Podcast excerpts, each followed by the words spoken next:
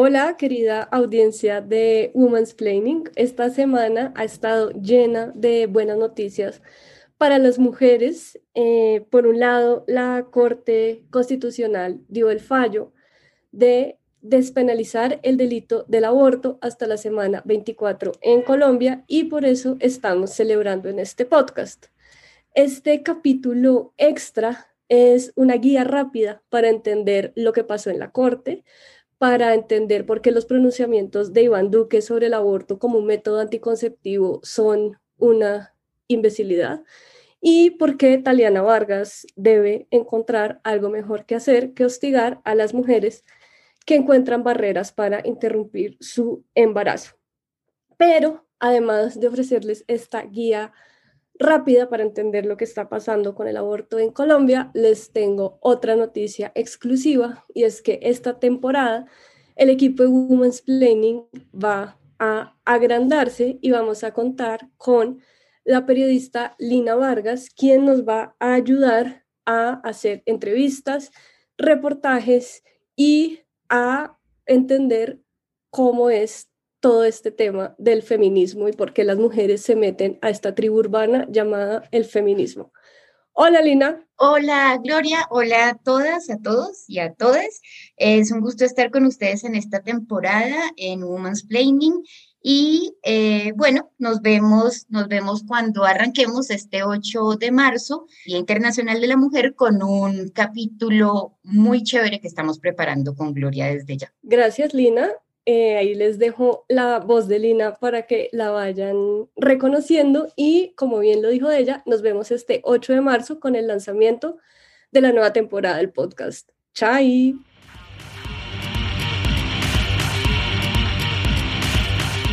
Esto es Women's Planning.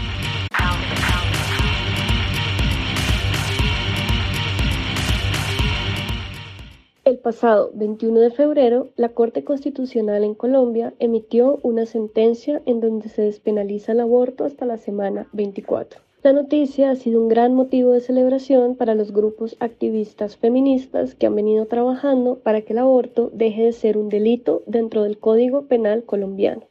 A pesar de que el fallo de la Corte sigue dejando un límite de semanas para la despenalización, lo que hace que el aborto no sea del todo libre en el país, esta sentencia es un gran paso para detener la persecución y criminalización de niñas y mujeres que quieren acceder a la interrupción voluntaria del embarazo. Porque algunos profesionales de la salud son los primeros en denunciar a las mujeres que quieren acudir a este servicio? ¿Cuáles son las garantías que tienen las mujeres migrantes para poder acceder a la interrupción voluntaria del embarazo? ¿Cuáles son los mitos y estigmas que los medios de comunicación y redes sociales han creado frente al aborto, especialmente después de esta sentencia? ¿Por qué personajes como Vicky Dávila, Iván Duque y Taliana Vargas insisten en que el único destino posible de una mujer es la maternidad y se ponen a la autonomía y a los derechos reproductivos de las mujeres? Hoy en Women's Planning vamos a explicar la sentencia de la Corte. Y estamos para esto con María Isabel Niño, ella es abogada de la Mesa por la Salud y la Vida de las Mujeres y nos va a ayudar con esta guía express para entender la importancia de la sentencia que emitió la Corte.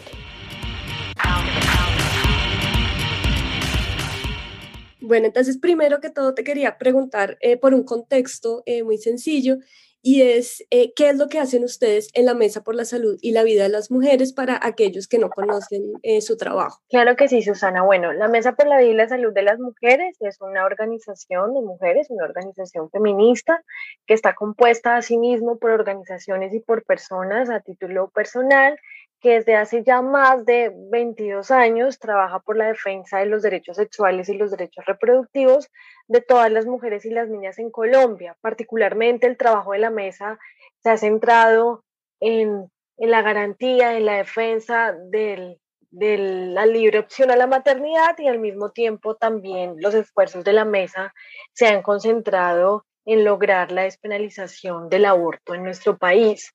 Particularmente este objetivo que tiene la mesa de la defensa de los derechos sexuales y los derechos reproductivos lo hacemos desde distintas estrategias, eh, digamos siendo una de ellas muy importante que es el acompañamiento legal y gratuito a todas las mujeres y las niñas que enfrentan barreras particularmente dentro del sistema de salud y que quieren acceder a la IVE dentro de las causales. Nosotras desde el año 2006, que digamos, me imagino que tú lo sabes y las personas que nos escuchan, algunas lo sabrán, desde el 2006 el aborto en Colombia está despenalizado en tres causales. La Corte Constitucional hace ya casi 16 años en esta sentencia estableció que en tres circunstancias el aborto ya no iba a ser un delito, sino un derecho fundamental y a partir de esa sentencia la Mesa por la Vida implementa una estrategia de tratar de implementarla y también a través del acompañamiento a mujeres y niñas.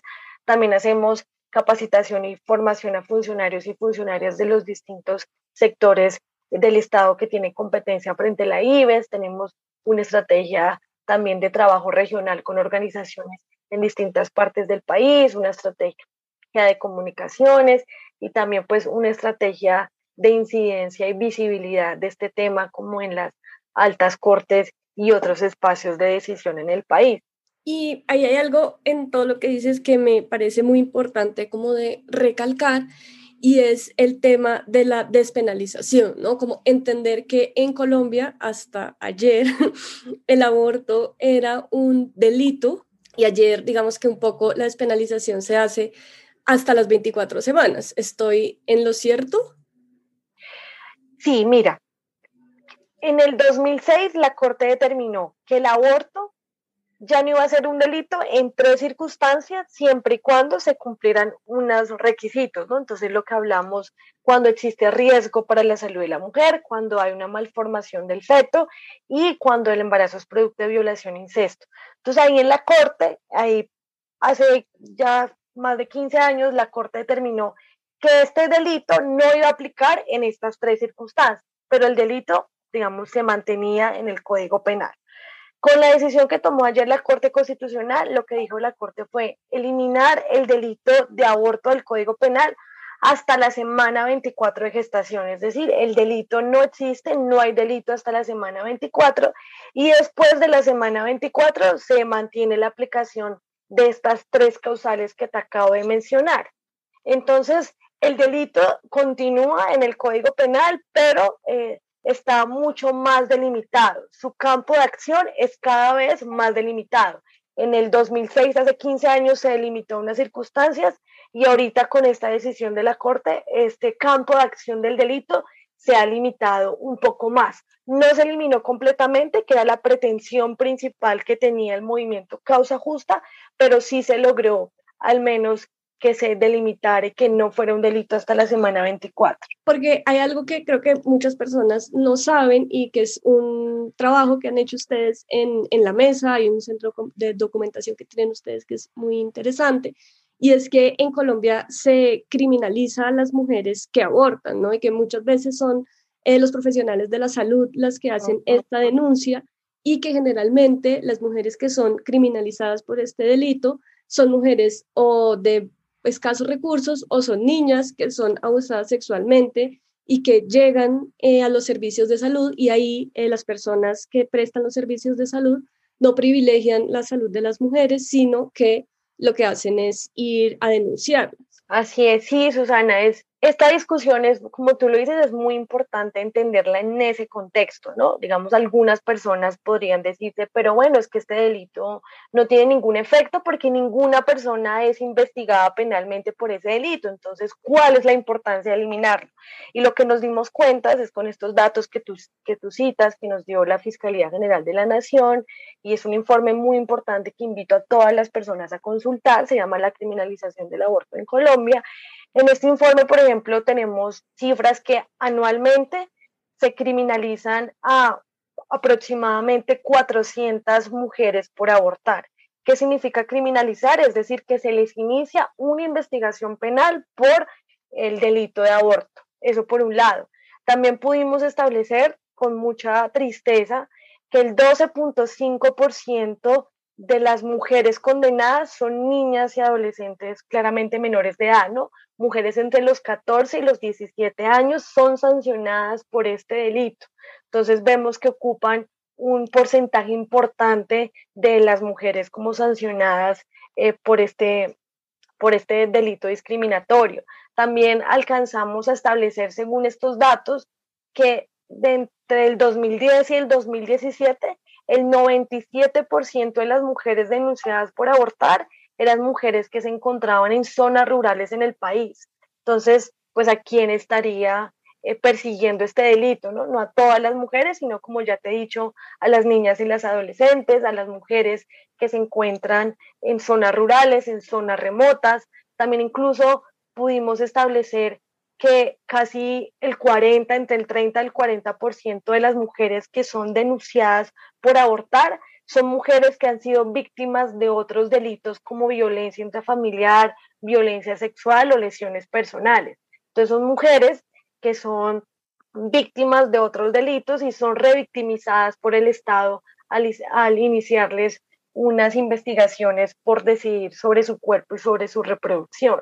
Entonces, en definitiva, este delito, y por eso la discusión siempre ha sido por la eliminación de este delito, este delito tiene un impacto muy fuerte, un impacto diferenciado contra las mujeres y las niñas que se encuentran en mayores contextos de vulnerabilidad. Y hay otra cosa eh, que a mí me llama mucho la atención y es que muchas de las personas que recibieron la noticia ayer, eh, la reacción fue un poco como, no, pero ¿cómo va a ser 24 semanas? Eso es demasiado, eh, ese feto ya está casi formado y un montón de mujeres antiderechos comenzaron a poner sus fotos con sus panzas y demás.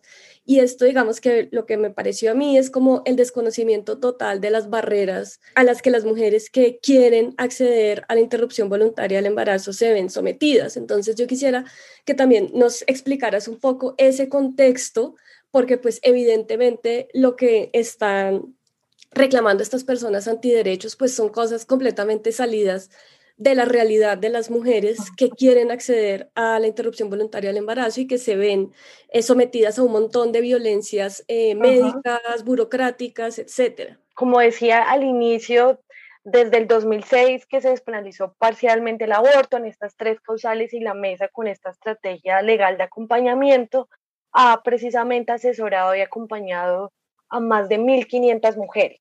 Y en esa experiencia de acompañarlas, de escucharlas, de entender los casos, hemos evidenciado un conjunto de barreras y obstáculos que han enfrentado y que siguen enfrentando sistemáticamente las mujeres. De hecho, nosotras las clasificamos como en tres tipos de barreras. Por un lado es el desconocimiento de la sentencia C355 de 2006, pese que ya es una sentencia que he repetido que lleva 15 años, nos encontramos con funcionarios y funcionarias del sistema de salud que no la conocen o que la desconocen eh, intencionalmente, es decir, que no la reconocen. Dicen, yo no estoy de acuerdo con esta decisión y por lo tanto no la voy a aplicar.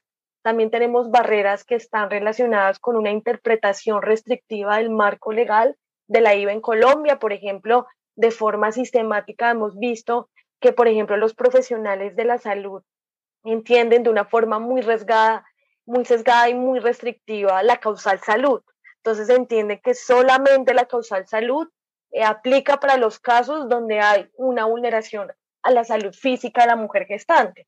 Y esto es totalmente falso, porque la Corte Constitucional ha dicho que la causal salud aplica también cuando hay afectaciones a la salud en su dimensión integral, ¿no? Es decir, su dimensión social y también su dimensión mental. También hemos visto en esta interpretación restrictiva un uso inconstitucional de la objeción de conciencia. Hemos visto hospitales objetar conciencia, hemos visto colectivos de profesionales objetar conciencia, sabiendo que la Corte Constitucional ha dicho y ha repetido hasta el cansancio que la objeción de conciencia es un derecho que tienen las personas, los individuos y no los colectivos o las personas jurídicas. Y un tercer grupo de barreras hemos visto son las que se refieren a fallas en la prestación del servicio, ¿no? La interrupción voluntaria del embarazo es un servicio de salud que incluso está dentro del plan de beneficios en salud o lo que antes denominábamos POS, y hemos visto un conjunto de fallas que se dan en, este servicio, como lo que tú me mencionabas, a las mujeres, eh, los profesionales de salud lastimosamente les infringen violencia, no les ponen anestesia o medicamentos para el dolor cuando les hacen el procedimiento, las ultrajan, le dicen, eh, digamos, palabras que atentan contra su dignidad, eh, y hacen un conjunto de acciones que tienen como objetivo dilatar el procedimiento o hacer que estas mujeres se abstengan de hacerlo. Todas estas barreras, Susana, también nos hemos dado cuenta que en, contextos particulares impactan de forma especial a las mujeres que se encuentran en mayor eh, situaciones de vulnerabilidad. Por ejemplo, sabemos que las mujeres migrantes en Colombia, las mujeres provenientes de Venezuela, eh, enfrentan unas barreras particulares, es decir, enfrentan las mismas barreras que las colombianas, pero a ellas les afecta mucho más por esa situación de vulnerabilidad. Por ejemplo, hay una barrera muy importante en cuanto al desconocimiento de ellas mismas de que aquí en Colombia se puede abortar en estas tres causales. Vemos también que a ellas se les niega simplemente el procedimiento porque su situación de migración es irregular, es decir, porque entraron al país eh, sin papeles, se les niega por eso cuando también la Corte ha reiterado que a todos los migrantes eh, las urgencias se les debe garantizar y dado que la IVE, la interrupción del embarazo, es una urgencia médica, ellas también tienen derecho. También hemos visto que a las niñas y a las adolescentes les imponen unas barreras particulares, a, a las mujeres, por ejemplo, en toda esta pandemia que ya estamos saliendo del COVID-19, eh, sucedieron unas barreras muy particulares para el acceso a la IVE que hemos documentado mucho desde la mesa y, todas estas eh, barreras es lo que nos dan eh, un contexto muy importante, pues, para entender cómo en el marco en que se da esta situación. Y otra cosa, Susana, que me gustaría decir, que es conectar un poco con lo que tú, cuando hablábamos de, este tema, de personas que decían, no, pero 24 semanas, y es eh, como recordarles y explicarles a las personas que las mujeres y las niñas que llegan a solicitar abortos en estas semanas, en la semana 20, en la semana 24, son mujeres y niñas que enfrentaron todas estas barreras que les acabo de hablar. Las mujeres que llegan a solicitar esos abortos no son mujeres que, por decirlo de alguna forma, se sentaron en la cama a esperar seis meses, cinco meses, siete meses a esperar esta decisión, sino son mujeres que primero se enteraron pues tarde que estaban embarazadas, segundo, no sabían que tenían derecho a interrumpir el embarazo, tercero, puede ser mujeres que viven en zonas rurales, eh, es decir, que es muy difícil el acceso a servicios de salud, a servicios educativos, a la justicia en general.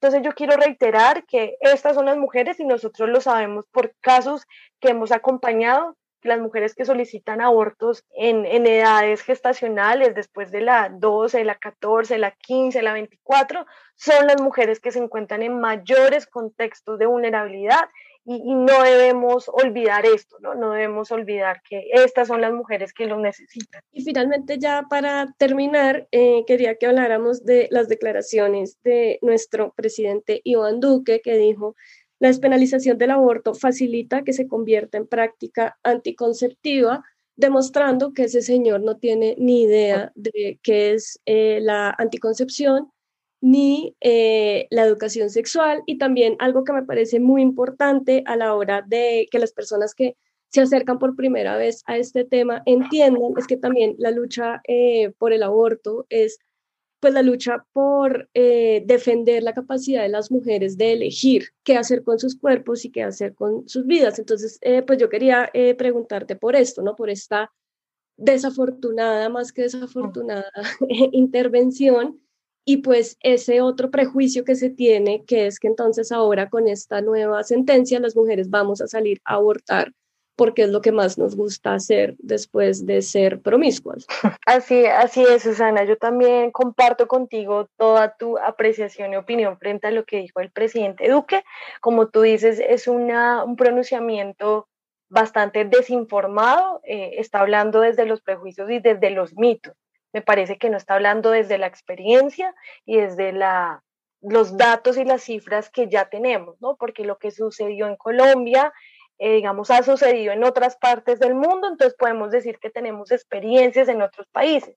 Incluso estas experiencias en otros países donde se ha optado por eliminar el delito de aborto completamente, como por ejemplo Canadá, donde se eliminó completamente, o países donde se ha eh, restringido el uso del derecho penal con plazos o modelos como el de Colombia, hemos podido establecer que son esta regulación sanitaria, es decir, entender el aborto como un servicio de salud y alejarlo del sistema eh, penal y de la cárcel, esta, eso es lo que contribuye de hecho a que se reduzcan los números de abortos y también contribuyan a que estos abortos se realicen en condiciones seguras e incluso de forma más temprana. Por ejemplo, te decía el caso de Canadá, donde la Corte Suprema de Justicia en 1988 eliminó el delito de aborto de su código penal.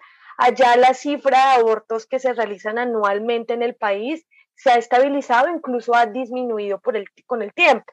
Por ejemplo, en el año 2015 se calculó que se realizaban 100.000 abortos más o menos en las clínicas y los hospitales y ya en el 2019, es decir, cuatro años después, eh, se puede establecer que se hicieron eh, un poco más de 80.000 abortos. Es decir, vemos cómo hay una reducción en el número de abortos y esto claramente va en contravía de este mito y de esta idea generalizada de que las mujeres van a ir a abortar masivamente, ¿no? De hecho, lo que la experiencia nos muestra es que las mujeres digamos, no salen a abortar masivamente, sino lo que pasa es que estos abortos se empiezan a hacer dentro del sistema de salud. Antes estaban por fuera del, sistema de salud, ahora ingresan al sistema eh, de salud.